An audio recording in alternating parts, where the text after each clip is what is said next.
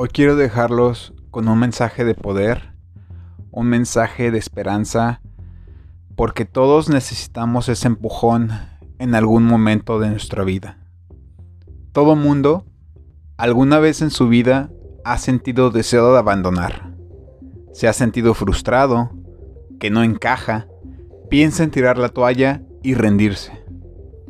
Pero solo los mejores toman esa toalla para secarse y seguir adelante. Así es como se gana, carajo.